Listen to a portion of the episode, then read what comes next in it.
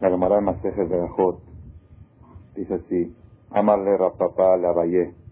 Le dijo a Rafapá a Abayé, Mai Shena Rishonim de Itrahish Lehu Nisa, Umay Shena Anan de Lo Mitrahish Lan Nisa. ¿Qué diferencia hay en las generaciones anteriores que se les hacían a ellos milagros? ¿Qué diferencia hay en nuestra generación que no nos suceden milagros? Esta pregunta la preguntó un jajam del Talmud hace dos mil años. ¿Por qué en las generaciones anteriores oíamos más frecuente milagros y hoy no oímos milagros?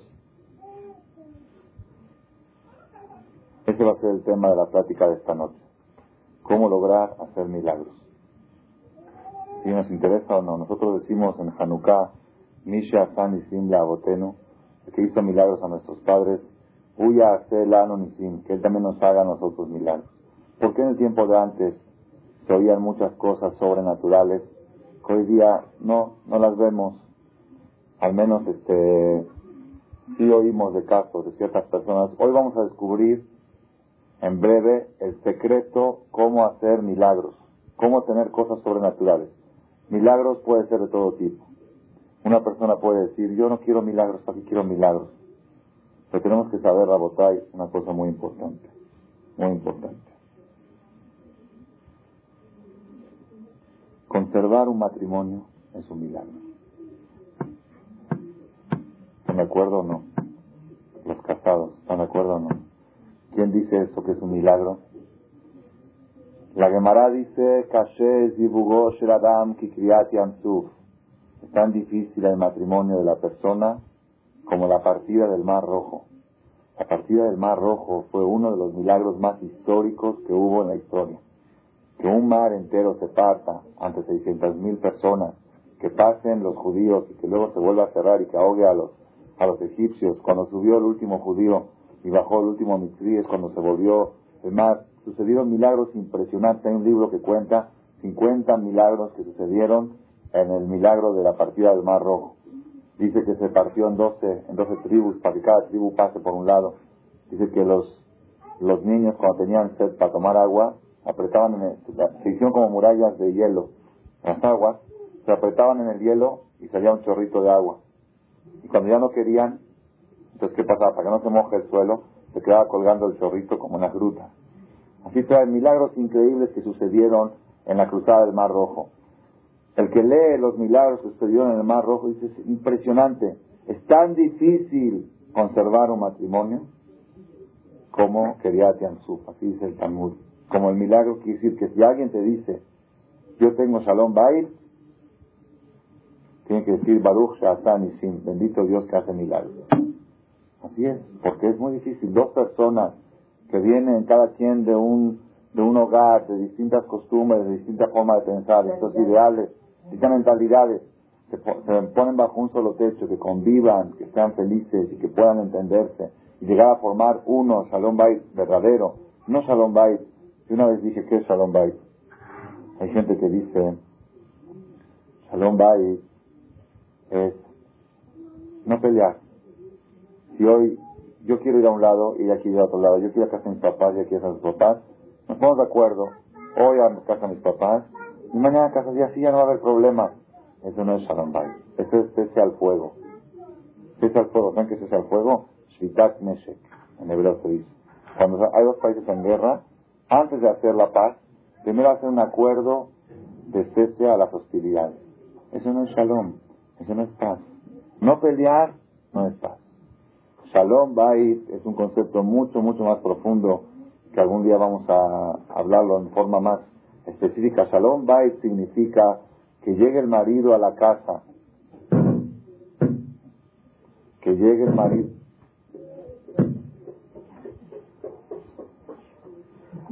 Digo marido y se pone mal.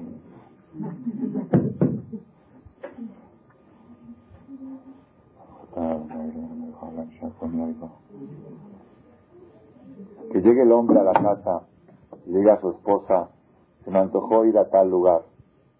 Y que la esposa le diga, ¿cómo adivinaste que a mí también se me había antojado? Eso es Shalom Bay. que las dos piensen igual, que antes que uno le pida algo al otro, el otro diga, sí, justamente era lo que yo también quería.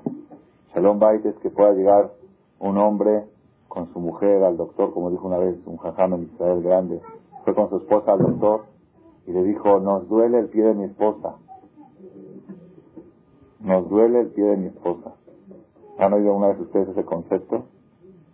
Eso es Shalom Bait. Eso es muy difícil. Eso es milagro. Llegar, llegar de Ayule Basar llegar a ser uno, a ser un Shalom Bait verdadero, que, que es Es tan difícil con Kriyat Yamsuf. ¿Ok? Queremos nosotros hacer el milagro de Kriyat Yamsuf. Queremos hacer ese milagro de la partida del Mar Rojo. ¿Cómo se logra hacer milagros? ¿Cómo se hacen milagros? Ese es, ese es un ejemplo de que nosotros, todos los que estamos presentes, todas las personas del mundo, necesitamos de milagros. Hoy en día, educar hijos, educar hijos, sacarlos en el camino bueno, no está lejos de ser un milagro. Tantas corrientes, tantas malas influencias, tantas influencias negativas, una una mala influencia de 10 minutos puede destruir educación de 5 años. Es más fácil, la prueba es sencilla. Un edificio de 100 pisos, ¿cuánto tiempo tarda construir un edificio de 100 pisos? Puede tardar 20 años en construirlo. ¿En cuánto tiempo se puede destruir? Una dinamita, hace polvo, ¿verdad o no? Entonces hoy en día que estamos rodeados de dinamitas, de bombas atómicas, de bombas nucleares por todos lados, espiritualmente, tenemos que saber que también hay bombas espirituales, hay convencionales, hay radioactivas y hay este, química. Tenemos que saber, las influencias son tan, tan, tan duras que se necesita hoy en día de un milagro para poder salvar a nuestros hijos de esas malas influencias y que salgan en el camino del bien. Entonces vuelve la pregunta, ¿cómo se puede lograr ese milagro? Y así muchas cosas, la parnasá, el sustento. ¿Sustento? ¿Es natural o es sobrenatural? El Talmud dice, Kashim, Mezonotav, Sheradam, Yoter Mikriyat Yansuf. Es más duro la parnasá, el sustento de la persona más duro que la partida del mar rojo. Quise que en nuestra vida cotidiana hay cosas que el éxito de la persona, el éxito matrimonial, el éxito educacional y el éxito económico son milagros. La persona dice, bueno, ¿por qué es tan difícil ver milagros? ¿Por qué en el tiempo de antes se veían milagros y hoy día no los vemos? Esta pregunta la formula el Talmud en Masejes Berajot en la página 20, columna 1.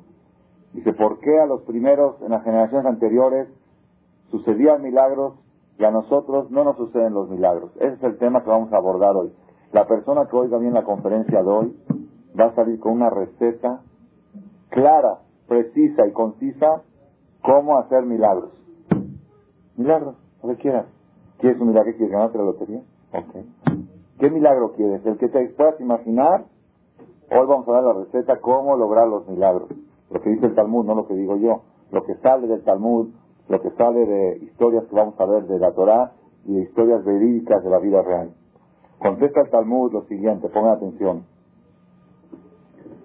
¿Por qué en las generaciones anteriores sucedían milagros y en las nuestras no suceden? Dice así, si es porque en las generaciones anteriores estudiaban más Torah que en esta generación, no es cierto. Porque en las generaciones anteriores había solamente dos yeshivot en Babel y ahora hay 20 yeshivot. Hay 10 veces más de Torah que la que había antes. Hay 10 veces más religión que la que había antes. Sin embargo, así trae el Talmud. Sin embargo, la viuda, la viuda que estaba en la generación pasada, cuando se quitaba un zapato para rezar a que Dios mande lluvia, había sequía, cuando había sequía se hacían ayunos, en esos ayunos se quitaban los zapatos, una forma de tipo kipur, para rezar a Dios que mande lluvia. Entonces había un jaján que se llamaba Rabio Udá, ese Rabio Udá, cuando se quitaba un zapato para estar descalzo y rezar para que vengan lluvias, antes de que se quite el segundo zapato ya empezaba a llover. Ni siquiera llegaba a rezar y ya bajaban las lluvias y se quitaba la sequía.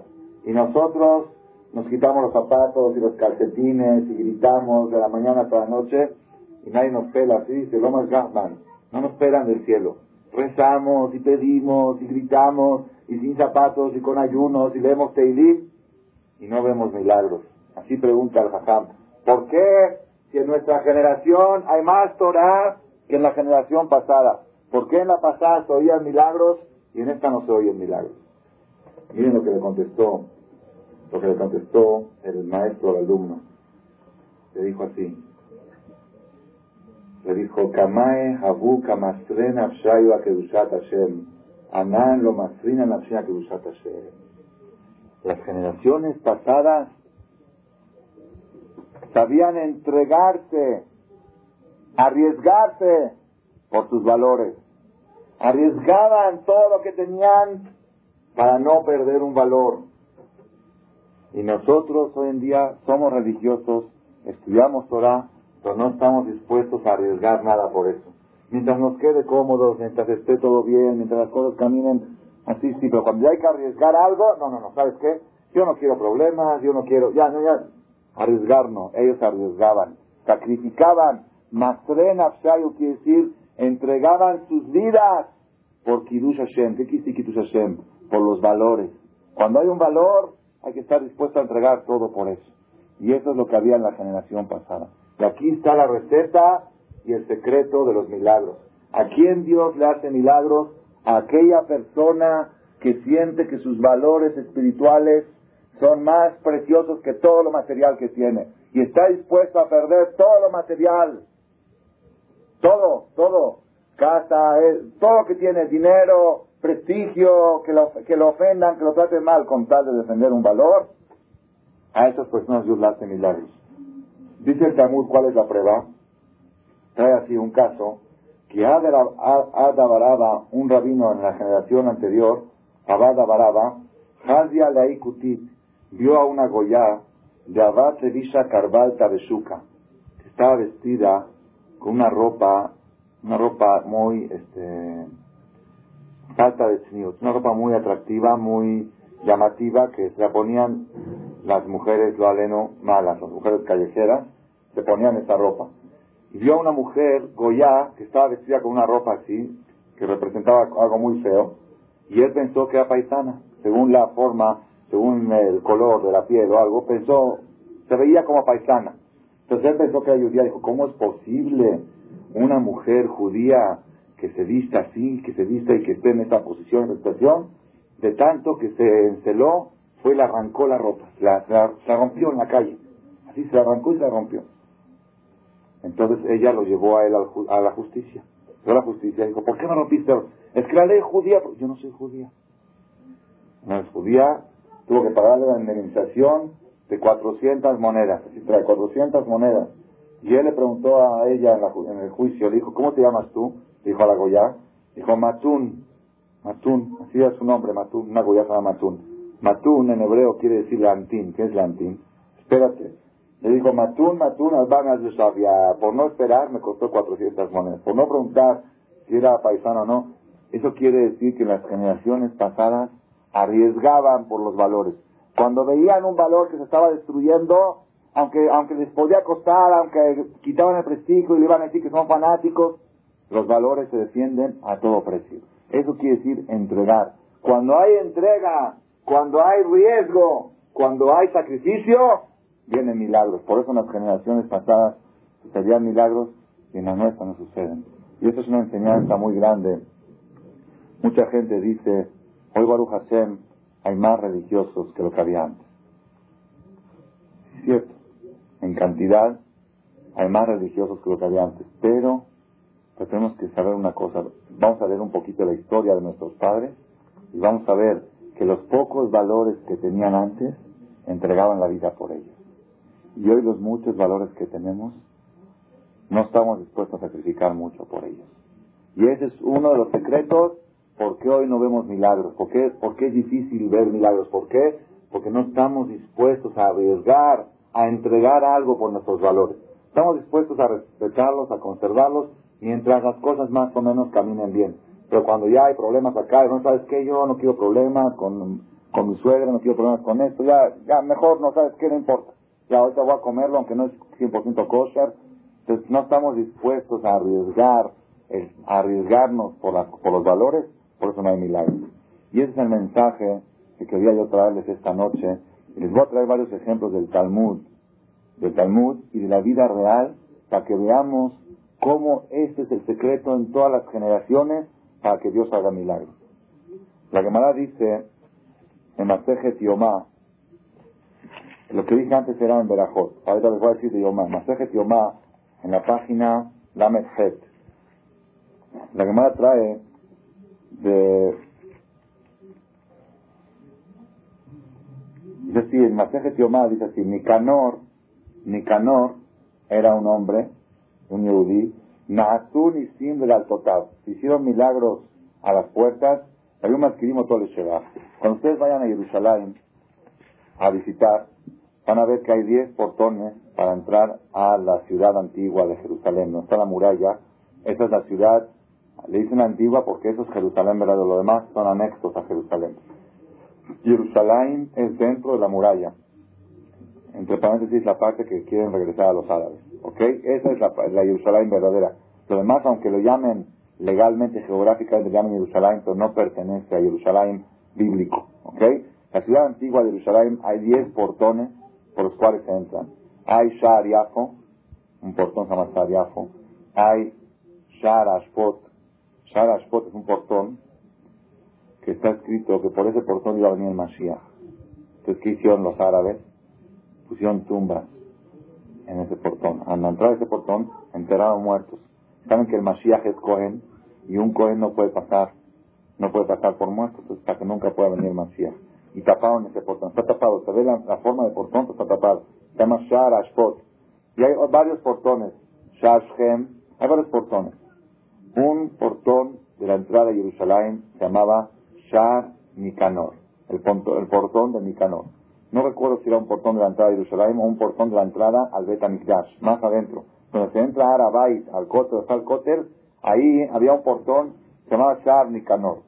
Todos los portones que entraban al Bet eran de oro, excepto uno que era de cobre.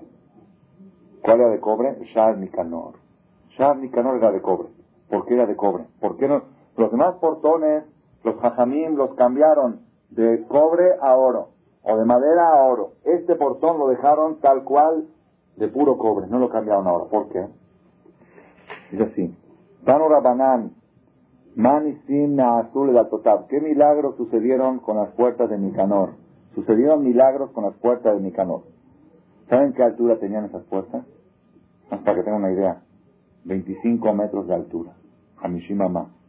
Son más o menos este, ocho pisos. Ocho pisos la altura de un portón. ¿no? Y imagínense de, de, bronce, o de cobre, o de oro, ¿cuánto pesaban? ¿Qué milagros se hicieron a las puertas de Nicanor?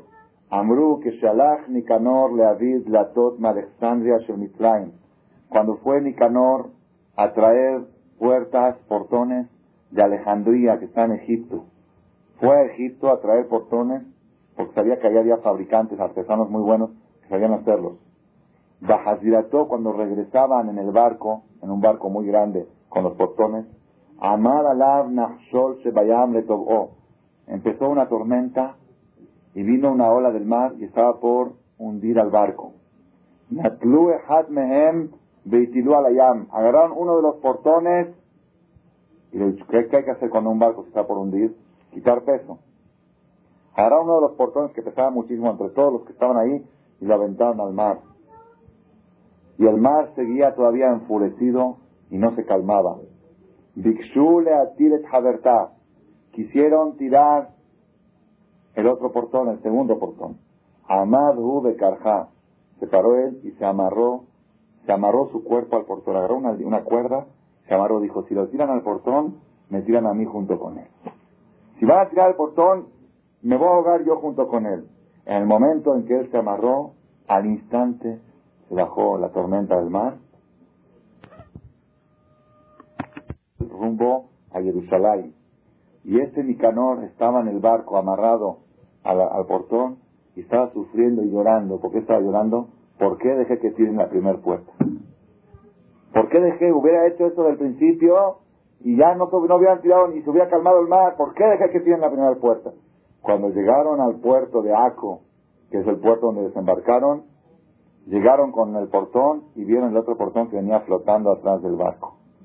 El portón, por eso dice que Nicanor se hicieron milagros a sus portones y por eso Jajamín no quisieron cambiar. Le Cola Shearim, todos los portones se cambiaron a portones de oro, fuera del portón de Nicanor, que quedó de cobre para siempre. ¿Por qué? Ya que Nicanor se hizo un milagro con sus portones, por eso lo dejaron para siempre. Es un recuerdo al milagro ese. ¿Por qué se le hizo el milagro? ¿Por qué? Cuando hay entrega, cuando hay riesgo, cuando una persona está dispuesta a dar todo por algo, Dios le hace milagro y obtiene ese algo. Es otro ejemplo que vemos en el Talmud, la Botay, de cuándo hace, cuándo Dios hace milagros. Les voy a traer otro ejemplo de la historia judía también, y luego vamos a pasar a la vida real.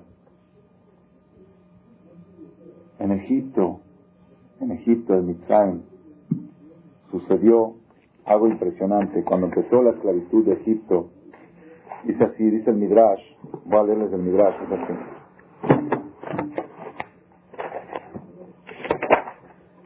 Arba'a Gezerot Gazar Paró Alem. Cuatro decretos decretó el faraón contra los judíos que estaban en Egipto.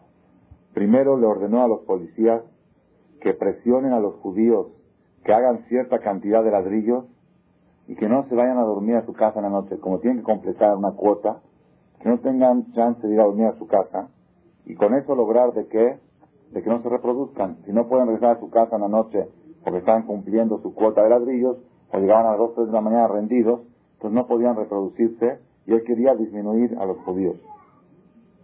Entonces vinieron los policías y le dijeron a, a los judíos, ustedes tienen que completar tal cuota. Y no alcanzaban a, completar y tenían que dormir en el campo para completar hasta las 3, 4 de la mañana su cuota.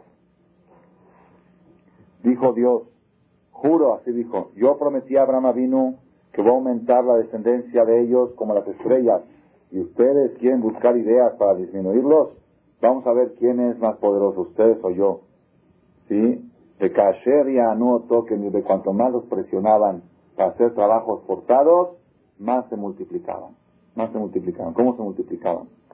Darash Rabbi Akiva, Bizhar Nashim, Tzadkaniot, Shayub Toador, Nigalu Israel Mitzrayim, por el pago, por la recompensa de las mujeres, mujeres Tzadkaniot, ¿saben qué son Tzadkaniot? Mujeres buenas que había en esta generación, fueron redimidos los judíos de Egipto. ¿Qué hacían? Cuando iban a cargar agua a las mujeres para traer agua a su casa, a Kadosh les presentaba en el agua peces, pescaditos chiquitos. Normal, porque los, los eh, ni siquiera les daban alimentos suficientes para nutrirse, para poder reproducirse, para poder hacer una vida normal. Hashem les presentaba pescaditos chiquitos que el Talmud dice que son muy buenos para el hombre, para poder eh, cumplir su función de hombre. Pues en esos, en esas, este, en esas cubetas de agua aparecían pescaditos. La mitad era agua y la mitad era pescados, peces. ¿Qué hacían? Hacían una sopa de, pescado y se la llevaban a sus maridos al lugar del trabajo cuando estaban trabajando de noche, cuando todavía estaban trabajando a las 10 de la noche, y le preparaban dos, dos platos, uno de, de un caldo de sopa y otro de pescado. Y les daban de comer y los bañaban ahí mismo, ellas los bañaban a los maridos, así, ellos no querían ni bañarse, los bañaban, les ponían agua caliente, les ponían perfume, desodorante y agarraban unos espejitos que ellas tenían Decía, mira qué guapa que estoy yo. Decía, no, no estás guapa, tú estás, yo soy más guapo. Se ponían a provocar uno al otro y tenían relaciones ahí en el campo. Ahí en el campo, en un lugar oculto, llama Ben ¿Y qué pasó? ¿Qué pasó después? Se quedaban embarazadas. ¿Qué hizo el faraón? Dice, ¿cómo puede ser? Si no van a dormir a las casas. ¿Cómo las mujeres estaban embarazadas? ¿Cómo es posible? Y ahí fue cuando el faraón dijo, todo hombre que nace al mar entonces, ¿qué hacían las mujeres cuando llegaba el tiempo de aliviarse? ¿Qué hacían? Se iban a un campo, a un bosque, a una selva, y se aliviaban debajo de un árbol de manzana, tajapatapúa, debajo de un árbol de manzana, y los dejaban ahí.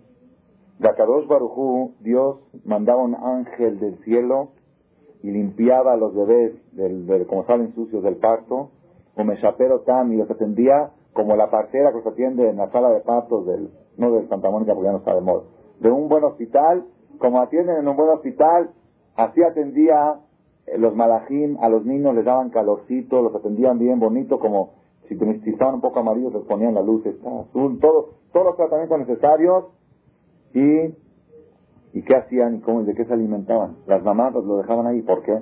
Porque sabían que si las descubrían, los mataban. Entonces escapaba la mamá a su casa y dejaba al niño ahí. ¿De qué se alimentaba? Dios le sacaba de sus, abajo de la lengua, dos, dos llagas, como dos llagas grandes, dos granos. Con la lengua el niño apretaba de una llaga y le salía leche, y de la otra le salía miel. El niño apretaba con la lengua así, como, como cuando quiere su mamá, y le salía leche y le salía miel. Y cuando los misrim veían de que de repente en el campo había niños judíos, dice, ¿cómo puede ser? ¿Qué hacían? Venían ahí para matarlos. Veían, porque ¿de a cuántos se reproducían? ¿Saben ustedes? A seis.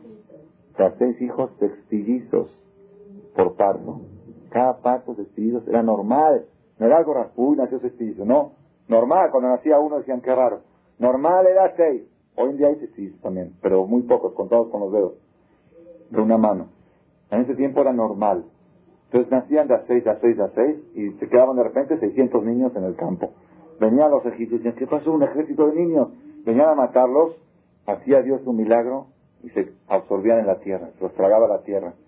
Venían los egipcios, traían máquina de arado y araban la tierra para estrangularlos. Pero a todos los hacía que se entierran 30 centímetros abajo. Después de que los egipcios se iban, ya decían, ya, ya los acabamos, brotaban de la tierra como una planta. Volvían a salir como crece. Así dice el Pasú.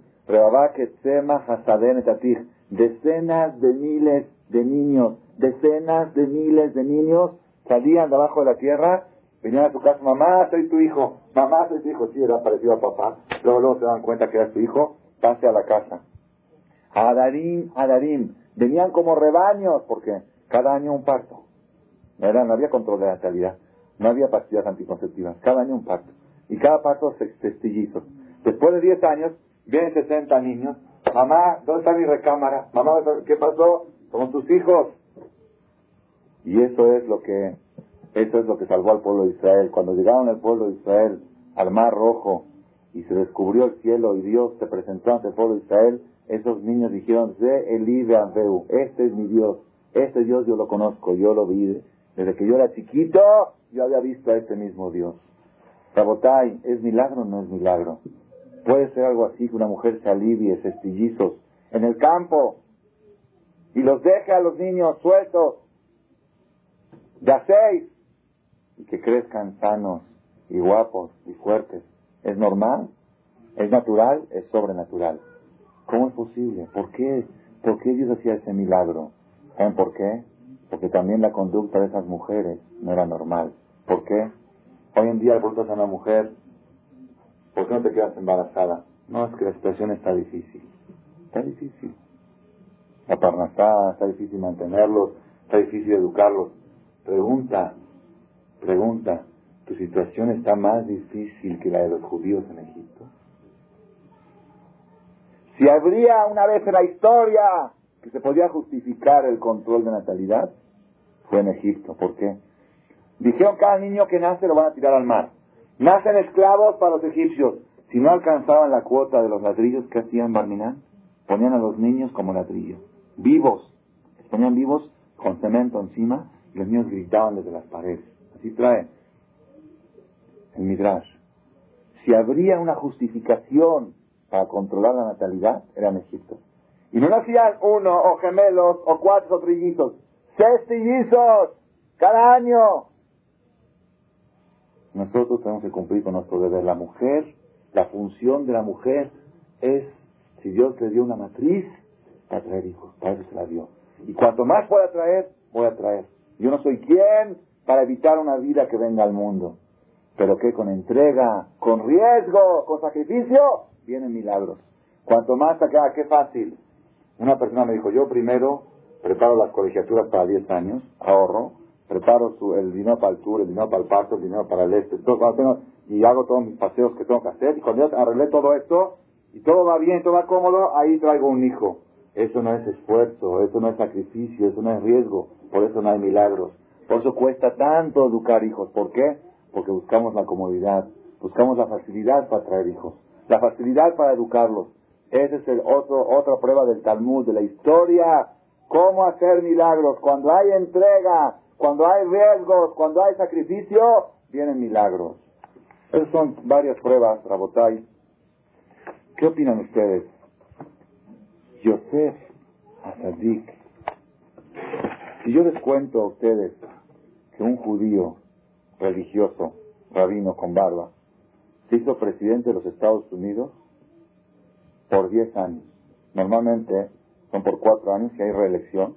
Una sola reelección. No puede ser reelecto dos veces. ¿Ok? 8 años. Si yo les cuento que un presidente americano fue presidente 10 años, dices, ya es rarísimo. Son 8, ¿cómo se hizo 10? Y si es judío, más raro. Y si es religioso, más raro. Y si digo que fueron 20, si fueron 30.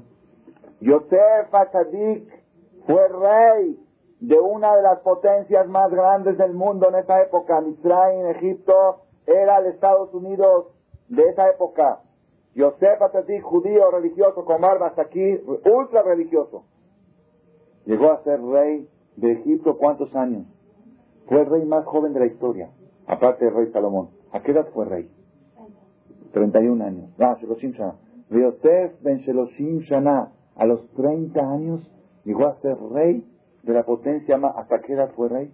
Hasta los 110 años. 80 años más que rey Salomón. Salomón fue rey 40 años. 80 años rey de una de las potencias más grandes del mundo. ¿Es milagro o no es milagro? ¿Y por qué el faraón lo hizo rey? Ah, porque le interpretó el sueño. ¿Ah, ¿Sí? Eh, ok, creo un buen regalo. Un buen regalo. De hacerlo rey.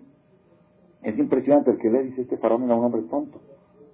Viene un judío, ¿cómo le dijo el, el, el, el, ministro, el ministro que había estado en la cárcel con Yosef? Dijo, Besham y Kanu, ahí en la cárcel, en el calabozo, había un Naribri, un joven hebreo, Aebet, y no merece, un hebreo, había una ley, una ley en Egipto, que un extranjero no puede ser presidente, no puede tener ni un puesto político. Eh, estaba por encima de todas las leyes. Para usted fue un milagro, fue un milagro impresionante. ¿Por qué le sucedió a Yosef este milagro? Es que Dios lo quería Yosef, no. Los milagros no vienen de gratis, dice el Midrash en la de la semana pasada. Vayomer paró el Yosef, dice así, Ama Rabbi Shimon ben Gabriel, dijo a Rabbi Shimon Gabriel, Yosef Michelon nulo. Yosef no le hicieron ni un milagro. Lo que le dieron a Yosef le correspondía. ¿Por qué? Piv Shelon Ashak verá su boca que no quiso dar un beso prohibido. Balpija y mí, dijo el faraón, tu boca va a dar el último, la última palabra. Así dijo el faraón, tu boca va a ser la última palabra para todo lo que va a pasar en Egipto. No podía pasar ningún decreto sin que Yosef dé la última palabra. Alpija y Shak. Ishak viene de beso. Ya que no quiso besar un beso pecador, su boca se santificó.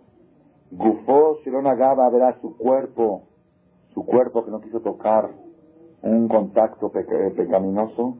¿Cuál fue la recompensa? Vaya el beso todo Ese cuerpo fue vestido con ropa de lino, con ropa de reinado.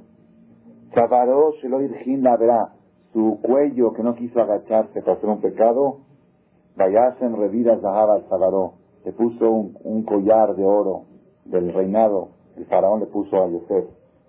Yadav Shelomish Meshuba sus manos que no quisieron tocar y palpar algo prohibido. Vayasa la Melech tabató, quitó el rey su anillo, Nadiadó Baiteno Talia, le puso el anillo del reinado en las manos de Yosef. Raglav, sus pies, Shelopas, la que no caminaron para hacer un pecado.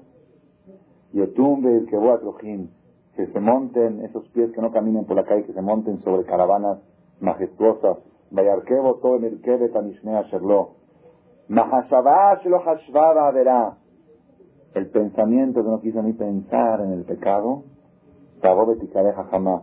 Shenemar Baikeú le fanaba Abrej. Todo el mundo le llamaban Abrej. Abrej quiere decir el sabio. El título que le pusieron a Yosef era el sabio. ¿Por qué? Un pensamiento que no quiso ni pensar en algo que no le corresponde, ese pensamiento logró que todos los egipcios, todos los goyim, decían el hombre sabio. Aquí está el secreto de los milagros otra vez. Cuando hay riesgo, cuando hay riesgo, el Midrash dice así, ponga atención. Hayam Raab Ayanos. Después de 400 años que los judíos estuvieron en Egipto de esclavos, salieron de Mitraim, Yosef hizo jurar a los judíos que tienen que llevar su féretro, su ataúd, lo tienen que llevar con ellos para enterrarlo en Israel, cuando salgan de Egipto. Y si no, no salen. Si saben la historia, que los egipcios lo encadenaron con cadenas de hierro y lo echaron al Nilo, al río, para que los judíos nunca puedan salir de Egipto. había una tradición que si no sale la tumba de Yosef, el ataúd de Yosef, entonces encadenaron el cajón con unas cadenas de hierro y se fue hasta la profundidad del mar. Cuando llegó el tiempo de salir de Egipto, estaba Moshe desesperado, Moshe Rabenu desesperado, buscando dónde está el cajón de Yosef. No podemos salir sin ese cajón. No lo encontraban. Había una señora, había una señora que su edad era más de 400 años, que ella se acordaba el fallecimiento de Yosef, que había fallecido hace como 300 años atrás. ¿Quién era esa señora? Serah Batasher. Serah, la hija de Asher. Asher, Asher era uno de las dos tribus, tenía una hija, nieta de Jacob Abino. Jacob tenía un hijo que se llamaba Asher, y Asher tenía una sola hija que se llamaba Serah. Cuando los hermanos de Yosef vinieron de Egipto a darle la noticia al padre de que el hermano Yosef estaba vivo y que era rey de Egipto, entonces dijeron, ¿cómo le vamos a decir? ¿Se puede asustar? Imagínense que un papá que quería tanto a su hijo le da una buena noticia de repente. Tu hijo vive, le puede dar un señor mayor de edad, tenía 127 años, Jacob vino. Tercera, le gustaba tocar música, tocar eh, guitarra o trompa. Entonces se puso a cantar, oh Yosef Jai, oh Yosef Jai, oh Yosef vive, Yosef vive, Yosef vive. Y el abuelito le dijo, ¿qué estás diciendo? No, si se me antojó cantar. Le dijo, si es verdad lo que estás diciendo, que no pruebes la muerte. No probó la muerte. de las pocas personas en la historia que no, sí, no, igual que Naví, no probó la muerte. Se fue caminando al cielo. Su cuerpo no probó la muerte, no está enterrada. No, no, Eliab Naví también es otra persona que era Pinhas y se transformó en Eliab Naví. Se subió vivo al cielo, no su cuerpo no se desintegró por la bendición de Jacob. Entonces Moshe Rabenu le preguntó a la viejita Seda de 400 años, ¿se no te acuerdas dónde enterraron al cajón de Yosef? Dijo, si lo enterraron en un lugar, pero luego los egipcios lo echaron en el mar. Se fue Yosef al mar y dijo, Moshe al mar y dijo, Yosef, Yosef, el pueblo judío está esperando para salir y tenemos que salir, ¿cómo hacemos? Pum, flotó, flotó el, ataúd de Yosef y, y Moshe lo cargó y lo iban llevando hasta que llegaron, después de seis días llegaron al Mar Rojo. Cuando llegaron al Mar Rojo, Moshe Rabbeinu agarró el bastón, dijo, Mar, pártete para que pasen los hijos de Dios. Dijo, no me parto. Dijo, hazlo por Abraham vino. Dijo, yo soy más que Abraham vino. Hazlo por Isaac, yo soy más que Isaac. Hazlo por Jacob. Nada. Cuando Moshe agarró el arón de Yosef, el cajón de Yosef, dijo, aquí está. Al momento se partió. Si Hayam Raab Vayanos, el mar vio Vayanos y se escapó. El mar vio y se escapó. ¿Qué vio? Vio el cajón de Yosef, Vayanos. ¿Por qué? Dice Vayanos, ¿qué es Vayanos? Vayanos vio cuando Yosef se escapó de hacer el pecado. Así dice el Pasuk. Cuando la mujer lo agarró de su ropa, ¿qué hizo Yosef? Le dejó su prenda y se escapó. Le dejó una prueba de una violación y esa prueba la utilizó ya para meterlo al bote. Yosef era un hombre muy fuerte. Él podía debatir con ella y arrebatarle la prenda. ¿Por qué no siguió debatiendo con ella? Sabía que se quedaba 10 segundos más, corría el peligro de caer en el pecado. Están oyendo la botay. Ella la agarró de la ropa y él se esforzó y dejó la ropa. Que, que pelee con ella y que le quite. ¿Cómo le deja una prueba que ella utilizó esa prueba? Ahí está, ahí está la prueba que me quiso violar. ¿Cómo le dejó esa prueba? Dijo usted, si me pongo a discutir con ella y a debatir, acabo haciendo el pecado. Vaya, no, se escapó y arriesgó su vida, arriesgó estar en la cárcel. No está en la cárcel, era pena de muerte en Egipto, lo que hizo Yosef. Hasta que en el juzgado se comprobó con pruebas de que Yosef no había hecho nada. Hubo pruebas ahorita en este momento para explicar. Entonces dijeron, ya no le damos la pena de muerte, pero por respeto al ministro este, por Potifar, lo vamos a meter a la cárcel. Porque no vamos a decir que fue una difamación, lo metieron a la cárcel. Yosef arriesgó su vida dejó una prueba de violación con tal de no correr el peligro de caer en un pecado. Cuando el mar vio eso, dijo, delante de este sí me parto. ¿Por qué? Cuando hay entrega y sacrificio y riesgo, hay milagros. Pero cuando hay vida cómoda y vida fácil, pues todo fácil, todo natural, pues todo natural. Cuando hay una actitud sobrenatural, viene una actitud de Dios también sobrenatural. Pero cuando la persona dice, no, yo todo así tranquilo, tranquilo, una vida tranquila, ya no le, no le busques, no le hagas duro, ya no quiero pelear con mis padres, ya así, así, así como está, está bien. Si voy a hacer esto va a haber problemas. Cuando la persona no está dispuesta a arriesgar todo lo que tiene por sus valores, Dios no hace milagros. Cuando uno arriesga hay milagros. Es otro ejemplo de la Biblia. Rabotai, todos estos ejemplos que hemos traído son ejemplos de la historia judía. Pero ahora les voy a traer unos ejemplos de la vida real. De la vida real, ejemplos que los hemos vivido. De gente que son testigos presenciales. Uno por uno de los ejemplos que les voy a decir son ejemplos vivos. Ustedes oyeron hablar de un rabino que se llamaba el Babasali, Babasali Bujatzira. Abujatzira, la familia Abujatzira, eran famosos rabinos cabalísticos que hacían milagros. El Babasali, Rabí Israel Abujatzira, nosotros lo alcanzamos a conocer. En Eretz Israel era muy famoso por sus milagros, como había gente paralítica 20 años que se hacía caminar. Eh, cosas así que eran algo, eso ya cuando él tenía 70, 80, él vivió hasta los 97 años, algo así. Cuando tenía 70, 80 años se, se publicó, pero cuando era joven no lo conocían. Cuando tenía 30, 40, también ya era un sadik, pero no lo conocían. Él vivía en Marruecos, nació en Marruecos. Entonces, hay una mitzvah, hay una mitzvah de Rabbanán, no es obligación de la Torah, obligación que estableció el Jajamín, así como hay mitzvah de decir la verajá antes de comer, de comer la comida, antes de prender las velas de Shabbat, hay una mitzvah de decir una bendición al mes. ¿Cuál es? Birkata Levana, la bendición de la luna. La luna nace en los jodes, hasta el día 15 va creciendo, y del día 15 en adelante empieza a bajar. Por eso recomienda la alajá, cuando una persona quiere hacer una boda, es mejor hacerla del 1 al 15, cuando la luna está en crecimiento, no cuando está en decrecimiento. Es preferencia, no es obligación, es una recomendación cuando uno pone fecha de boda para sus hijos o para uno mismo, tratar de que sea del 1 al 15 de la fecha hebrea, cuando la luna está, porque la luna representa mucho a la mujer, tiene muchos, muchas similitudes, ¿ok? No es el caso ahora, pero hay una mitzvah de decir una bendición especial a la luna. ¿Desde qué día a qué día se puede decir esa bendición? Del 7 al 15. Del 7 del mes, que ya la luna se ve bien, hasta el 15 que está creciendo, se puede decir una bendición muy, muy buena. El que lee el texto, nada más los hombres la dicen, las mujeres no. Es una verajá muy impresionante, es una verajá que es segular para protección, para muchas cosas buenas. Dicen que cuando, cuando está nublado, y no se pudo decir la verajá todo el mes porque no se dio la luna, es mala suerte para ese país, para esa ciudad. Si no se pudo, porque esa verajá trae muy buena suerte. Entonces, ok, entonces este jajam, vamos a hacerlo breve. Este jajam estaba en Marruecos, era invierno, estaba nublado, la primera noche, nublado, no hay verajá. La segunda noche, 8, no hay verajá. 9, 10, 11, 12, llegó la noche del 15. Noche del 15, última noche. Si hoy no dice, perdió la verajá. Pues ni modo, ni modo está nublado, ¿qué quieres que haga? ¿Sabes qué? Si Dios hizo que esté nublado, pues ya estoy patur. Ya está patur. ¿Saben que es patur? Está exento. Si está nublado, no puedes, no puedes. ¿Cuánta gente dice, ni modo, estoy en Cuernavaca, no hay patis, no hay pan, no hay jaladiza, ni modo, pues voy a comer esto, ni modo, ¿qué quieres que haga? Estoy patur. Y puede ser que tenga razón. ¿Qué hizo Jajam? Agarró tres alumnos, esto es verídico, lo contaron los testigos presenciales, agarró tres alumnos, rentó una carreta, no había coches, rentó una carreta con dos caballos, dijo, vamos a la carretera, carretera no de cuota, no de cuatro carriles, carreteras de tierra, con pozos, con baches, en tiempos de frío, con lluvia, con nieve, una carretera y vamos a ir en la carretera, quizá se alcanza a ver el cielo despejado en algún, en algún lado de la carretera. Y empezaron, nublado y nublado y nublado y nublado y sigue nublado. Hasta las 5 de la mañana iba la carreta buscando un lugar despejado y nada.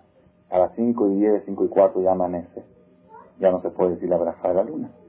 ¿Qué va a hacer? Dijo, párense aquí, bájense, empiecen a decir Vicata Levana. Antes del Vicata se dicen unos versículos. Dijo, empiecen los versículos. Lana sea mismo le la vida y me perín él. Ajá, pues está nublado. No se preocupe. Vino a Hashem lo que no ale, no Ajá, no hay nada. Vino Am, ya vino Am, ya es antes de la verajá. ¿Cómo vino Am? Otra vez vino Am, digan otra vez. Digan siete veces vino Am. Ya dijeron siete veces, ¿y ahora qué, ajá? No podemos decir la, la verajá, está nublado. No se preocupe. Agarró con sus manos, levantó las manos, hizo un ademán así. se despejó exactamente en el lugar donde estaba la luna. Dijeron todos la verajá, Baruch, Hashem, Elokeinu, Melech Haolam, Asher Bemamaro, Barash, Hakim, Uruach, Bikol, Sevam, Hokusman, Baruch, Atah, Hashem, Mehadesh, Hodashim, Simán, Tot, Tehilan, Ulchol, Israel, hizo así, y se volvió, se volvió a cubrir. La única, las únicas personas en todo Marruecos que dijeron Birkat Lebaná fueron ellos. ¿Es milagro o no es milagro? ¿Cómo no es milagro? Imagínense una persona que haga así. Es como, ya es algo anormal. ¿eh? Así hace con las manos, se abre el cielo. ¿Dónde estoy yo? Algo así. Es un milagro impresionante. Dijo mi maestro.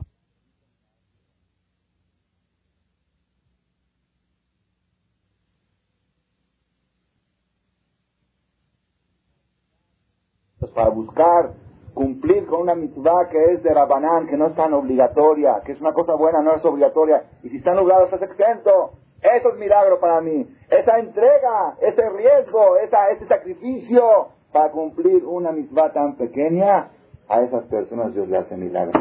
No a cualquiera le hace milagro. Y como estos ejemplos, Rabotai, uno atrás de otro, uno atrás de otro. Les voy a contar otro, verídico, verídico más ese allá. Este más se lo contó el Rab Emanuel Tehila.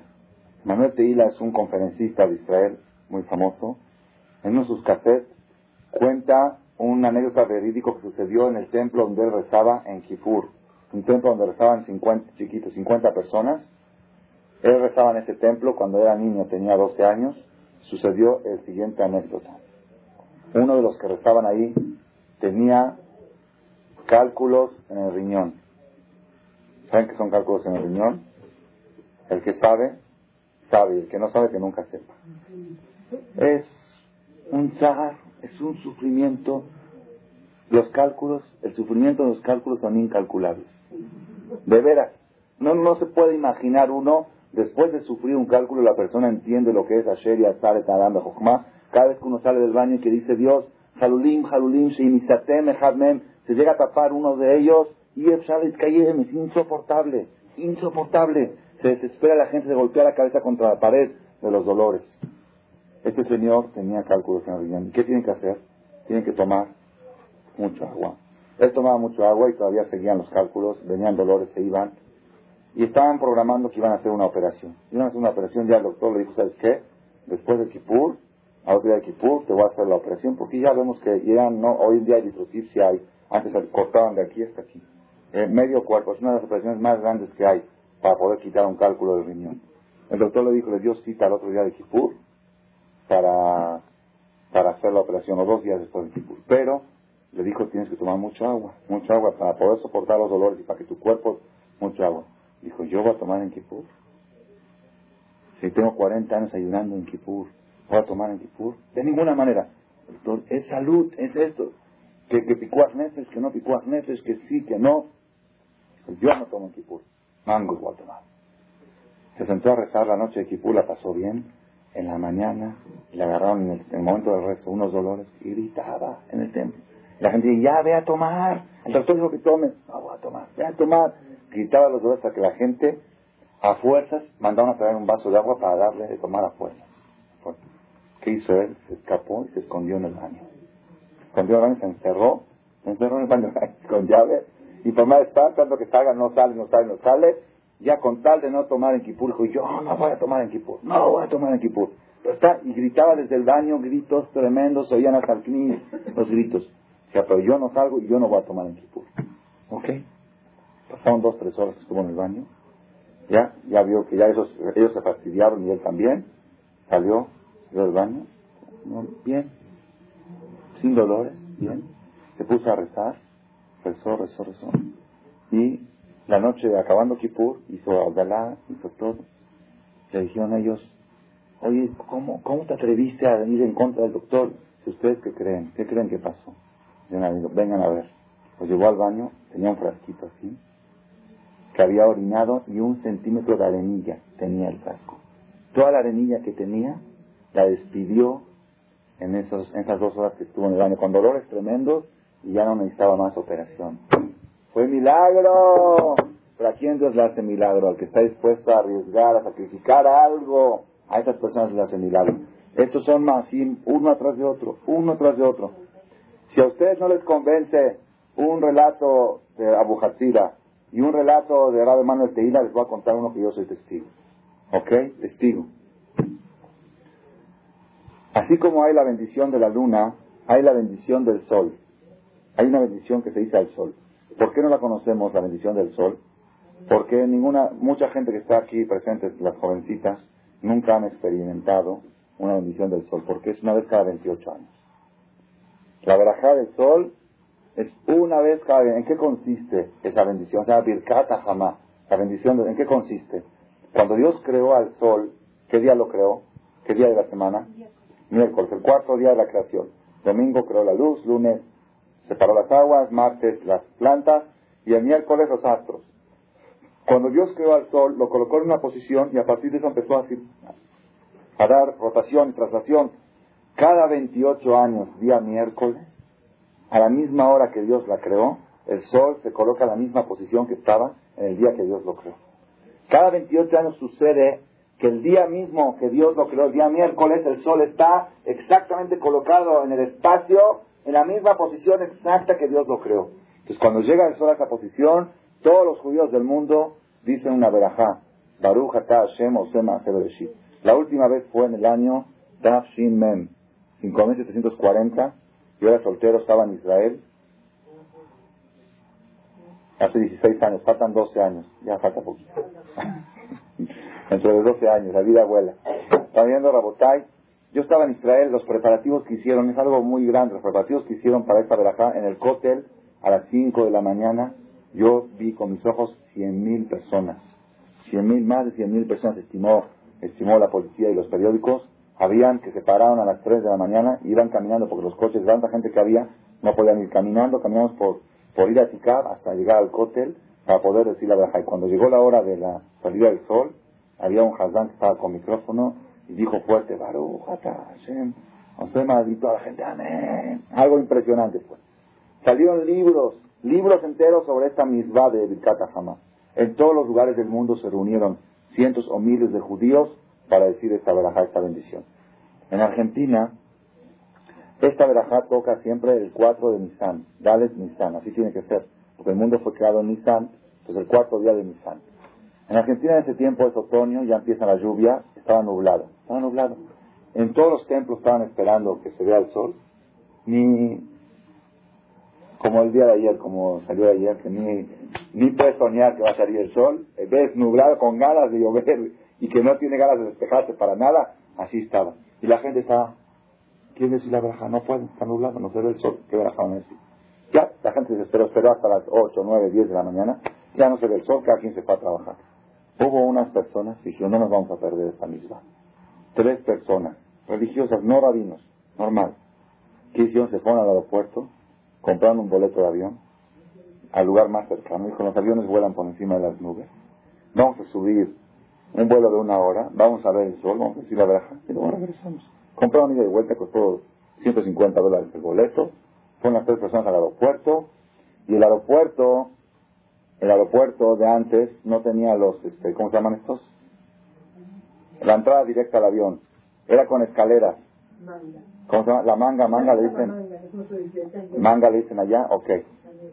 No, no, no, el tubo, ¿cómo le dicen el tubo este que conecta? Manga, ok. Antes no había eso, eso es ahora algo moderno. ¿Cómo se subía al avión? Por escalera, a la antigua, como también algunos puertos, aeropuertos chiquitos se suben en, este, en escaleras. Estos señores compraron el boleto, van, checaron, registraron, sin equipaje, sin nada, entran en las escaleras del avión, un escalón antes de entrar a la puerta, de repente ven un poco de claridad. espérate, espérate. Salió el sol, dijeron Baruch, Atah, Hashem, el que no me hablar, Mosema, Bereshit, y se volvió a tapar el sol. Se bajaron de las escaleras, regresaron al mostrador, regresaron sus boletos, les regresaron el dinero. Llegaron a la ciudad, les dijeron, ¿vieron el sol? Dijeron verdad, no, no vimos nada. Nadie en todo Buenos Aires dijo la verdad, solo estas tres personas.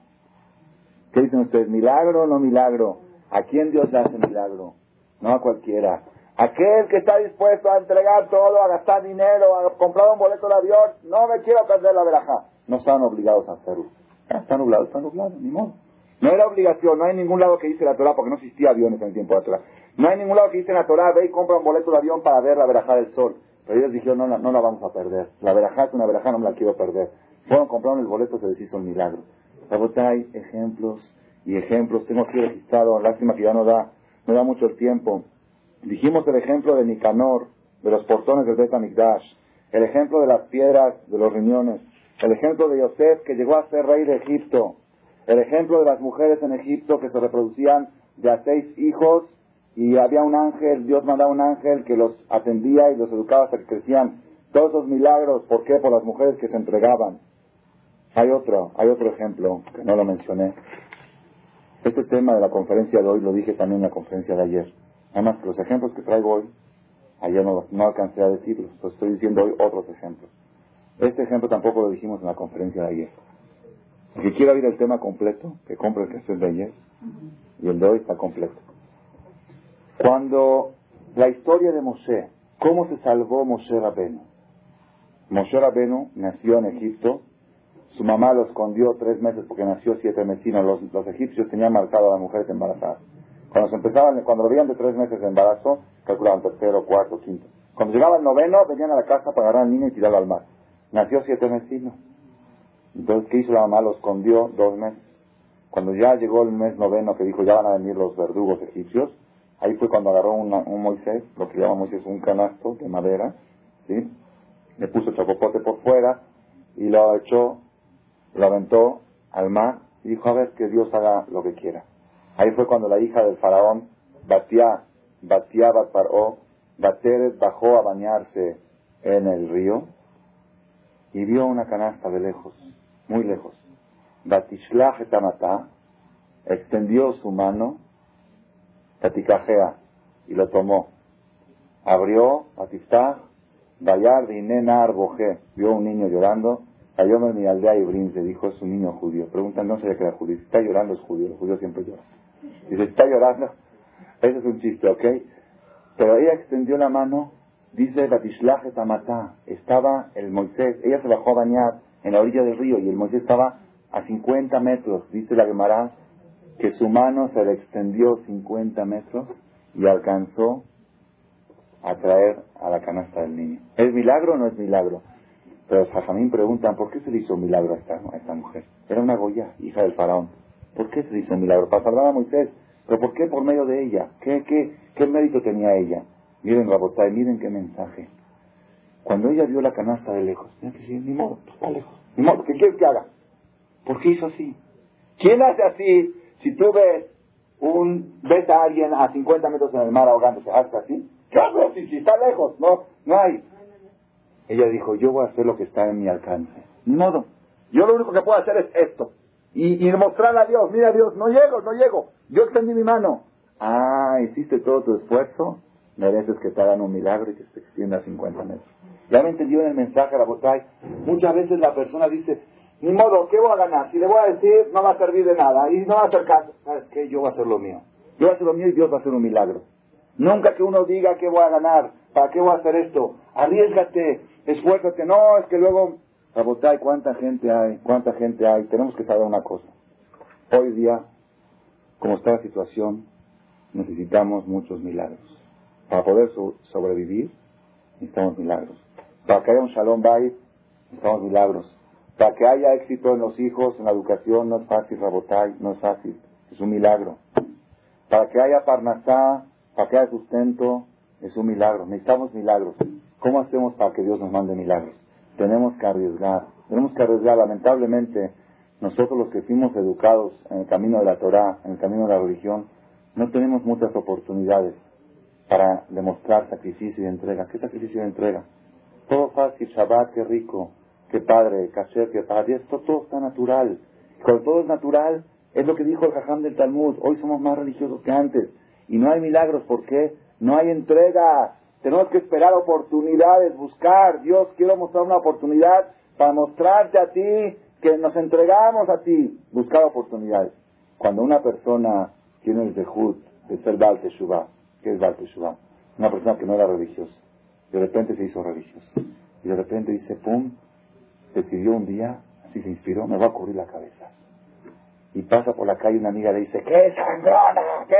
Y sabe que la amiga le va a decir eso. Dice, Dios, ¿estás viendo lo que estoy sacrificando? Mi prestigio, mi honor, mi posición social, todo por ti. Haz un milagro conmigo. A esa gente Dios le hace milagro.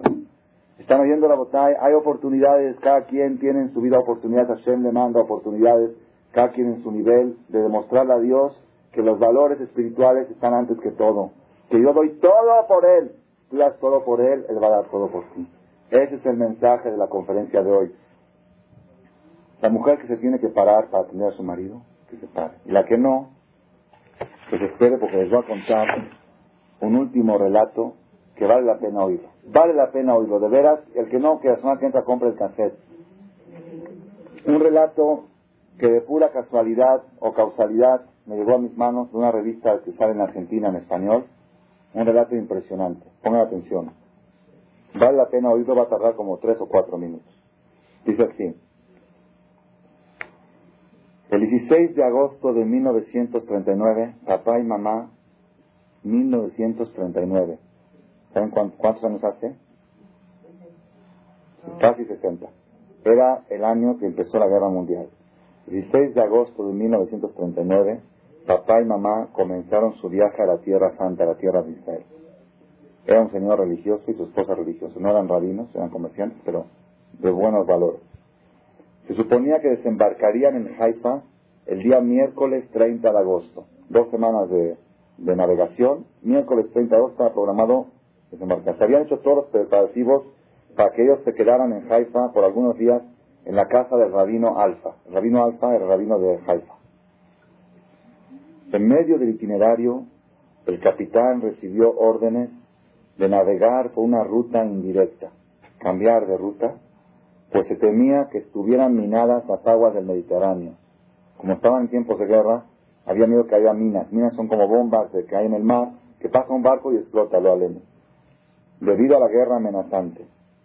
Fue así que en lugar de llegar el día miércoles, el barco atracó el viernes 1 de septiembre, una hora antes de la puesta del sol. Viernes una hora antes de la puesta del sol. Pocas horas antes se había declarado la Segunda Guerra Mundial por la invasión germana a Polonia. El día viernes, primero de agosto del año 1939, a las 2 de la tarde, se declaró la Segunda Guerra Mundial porque los alemanes invadieron Polonia. Entonces los altoparlantes del barco daban órdenes a los pasajeros de desembarcar inmediatamente. Como estaban en guerra, todo el equipaje sería descargado de la bodega del barco al muelle y los pasajeros serían responsables de retirarlos como fuera posible. No va a haber entrega de equipaje. Van a descargarlos, todos tienen que bajar volados del barco, van a descargar todo encima del muelle y el barco se va a retirar y cada quien que escoja su, su, su, este, su equipaje. Era un pandemonio, era una locura eso. Esto molestó mucho a papá y a mamá. porque Pronto sería Shabbat, una hora antes de Shabbat. ¿Cómo podían hacerse cargo de su equipaje si querían llegar a casa del rabino Alfa a tiempo para Shabbat? Papá recogió la maleta que traía su Sefer Torah, traía un Sefer Torah en una maleta, un Sefer Torah, lo da dentro del Sefer. Y mamá, y sus tefilín, y mamá tomó solo su cartera. Inmediatamente se pusieron en camino a través del muelle y pidieron ser llevados ante el jefe de aduanas. Un oficial inglés de alta estatura escuchó las explicaciones de papá. ¿Qué dijo el papá? Nunca, este señor se llamaba Jacob Yosef Herman. Hay un libro que se llama Akol, la Adon Akol. Es la historia de este señor. No era un rabino, pero un gran, un gran personaje. Jacob José Adon Akol. En inglés, ¿cómo se llama en inglés el título?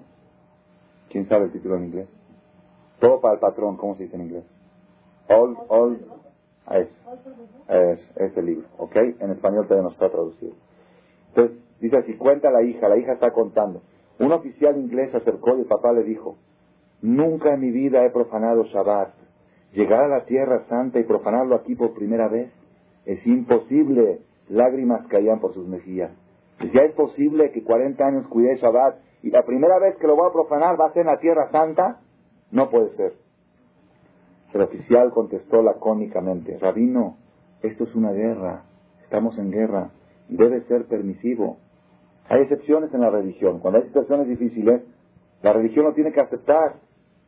Le contestó el papá, solo timbre nuestros pasaportes y déjenos pasar. Pasaremos a recoger nuestro equipaje cuando acabe el Shabbat. Rogó, papá. Contestó el capitán, eso será imposible. Estamos retirando todo el equipaje del barco, lo estamos dejando en el muelle. Una vez que el barco zarpe, también debe estar todo retirado. Contestó el papá, no me importa el equipaje, solo timbre nuestros pasaportes para que podamos retirarnos. El oficial miró a papá burlonamente. ¿Cuánto equipaje tiene usted? Debe ser que este es un judío pobre que trae una, 16 cajones en la bodega y nueve maletas en nuestra cabina. Era un señor de mucho dinero. Y todos lo traían esas maletas. Le contestó el oficial, ¿se da cuenta usted de que una vez que usted abandone este lugar, su equipaje estará en el muelle sin que nadie se responsabilice por él? Para mañana en la noche no encontrarán nada de sus pertenencias. Los árabes lo habrán robado todo, dijo enfáticamente el oficial. Olvídese de su equipaje. Si usted no se lo lleva ahora, olvídese de él. Contestó el papá, no tengo otra alternativa, ya es casi Shabbat. Debemos llegar a la ciudad a tiempo, por favor. Solo denos nuestros pasaportes y déjenos ir. La voz papá se volvió desesperada. Ya estaba desesperado, ya no quiero discutir más. Trae el pasaporte y déjenos ir. El oficial incrédulo llamó a otro oficial inglés. Dijo, timbre estos pasaportes y déjelos pasar. Ese señor este rabino, porque tenía barba, está dispuesto a perder todas sus pertenencias solo para llegar a tiempo a la ciudad para Shabbat. El segundo oficial miró a papá desconcertado. Tiempos de guerra, tiempos de pobreza, tiempos de incertidumbre. Mientras timbraba sus pasaportes y revisaba los papeles. Papá sujetó su valija con su Sefer Torah, mamá con su cartera apretada, tomaron un taxi y llegaron a casa del rabino Alfa justo a tiempo para que mamá encienda las velas de Shabbat. De Aqua a Haifa muy cerca. Llegaban 10 minutos, llegaban en un taxi y encendió las velas de Shabbat a tiempo. Todo el Shabbat, miren aquí, para mí, de todo el relato, esta es la parte más impresionante. Todo el Shabbat, papá se encontraba espiritualmente gozoso. Estaba deleitándose. ¿Por qué? Una y otra vez le repetía a mamá. ¿Qué le decía el papá a mamá? Dios hace todo por mí. ¿Qué puedo hacer yo por él? No, no sé cómo agradecerle. ¿Por qué? Dice, ¿cómo puedo agradecerle a Dios el mérito que me dio de poder entregar todo por el Shabbat? Yo siempre respeté el Shabbat, no había entregado nada por él. Hoy tuve la oportunidad de entregar todo por el Shabbat. No tengo palabras para agradecerle a Dios. Estaba feliz de haber sacrificado algo por el Shabbat. Dice acá, para mamá era difícil compartir su gozo completamente. Estaba físicamente exhausta y emocionalmente afligida. La nostalgia por sus hijos que había dejado pesaba enormemente en su mente y corazón. La pérdida adicional de sus posesiones terrenales, de todas las, maletas, no era una píldora fácil de tragar, pero mamá no se quejaba. Cuando acabó el sábado, la noche del sábado, acá viene, pongan atención, una vez que papá guardó 72 minutos, ¿saben que son 72 minutos? Los más fanáticos, se cuidan Shabbat, los más negros, todos cuidan 30, 35, 45, 72 son los más los de Tob, los del Coler, esos, esos son más exagerados. Cuando pasaron 72 minutos después de la puesta del sol, papá rezó a Arvid, dijo a Abdalá, y el rabino Alfa les dijo, vamos a ir al muelle, a ver si quedó algo de las maletas. Quizá los árabes vieron cosas que no les interesaban y las dejaron. Vamos a ver qué quedó ahí. Papá y mamá no compartían su optimismo, pero lo acompañaron. El muelle estaba todo oscuro. Al final observaron una pequeña luz. A medida que se acercaron al área iluminada, una voz inglesa dijo, ¿quién anda por ahí? Papá gritó a algunos pasajeros del barco que atracó ayer por la tarde. El guardia inglés se acercó. ¿Cómo se llama usted? Papá contestó, Jacob José Herman. Bueno, rabino, ya era hora que usted apareciera. Se me aseguró que usted estaría aquí cuando se pusiera el sol. Ha llegado usted algunas horas atrasado. He sido responsable de su equipaje por más de 24 horas. Mi oficial de comando me dijo que tendría que reponer ante él si algo de su equipaje faltase. Por favor, fíjese si está todo en orden y fírmeme estos papeles. Le ruego que se lleve todo la brevedad posible. Me encuentro totalmente agotado. Tengo 24 horas cuidando su equipaje. ¿Milagro o no milagro? ¿A quién Dios le hace milagros? A las personas que entregan, hacen sacrificio. Rabotay, este es el broche de oro de la plática de hoy. Si nosotros queremos que Hashem nos haga milagros en el matrimonio, en la educación de los hijos, en la parnasá, vamos a demostrarle a Hashem que estamos dispuestos a entregar por la Torah, entregar, buscar oportunidades. No es fácil encontrarlas, pero ya que llegan las oportunidades, hay que arrebatarlas y estar felices como este señor que estaba feliz por haber entregado por el Shabbat. Buenas noches. Este, digo mensaje, yo no sé me pasa mensaje. Este, digo, Buenas noches. digo este, dos veces a mí. O ya no, o ya no, o ya no. Si pierden a mi, a mi hija, Un minuto. Sí, sí, sí. No, este, mirar dos veces, o no, o no necesito ahora nada. híjole, no estoy seguro. No estoy seguro, tendría que checarlo. Pues no digo ahorita, Ah, hoy no dijo mi hija. no digo. Y siempre dice. No, no diga mi hija. Diga Arbit mejor. Y, y, que- Hija, no. y- no, yo sé que Gracias por su atención a este shiur del Rav Malech. Les recordamos que pueden visitar la nueva página de shemtov.org en el internet www.shemtov.org. Actualmente la página cuenta con varias secciones. Noticias sobre las actividades de Shem Tov a nivel mundial, escuchar o bajar las últimas conferencias del Rav Malech, escuchar o bajar la alajá del día, imprimir o estudiar desde su computadora la perashá de las semanas, estudio diario de Gemara, Daf Yomi en español, sincronizar su iPod con podcast, un manual para crear su propio CD de las conferencias que existen en la red, adquirir libros con entregas internacionales con la metodología del Rav Malech de español, fonética y hebreo simultáneamente, así como ubicar las ciudades en donde se reparten CDs a nivel mundial. Es que la misbot y muchas gracias.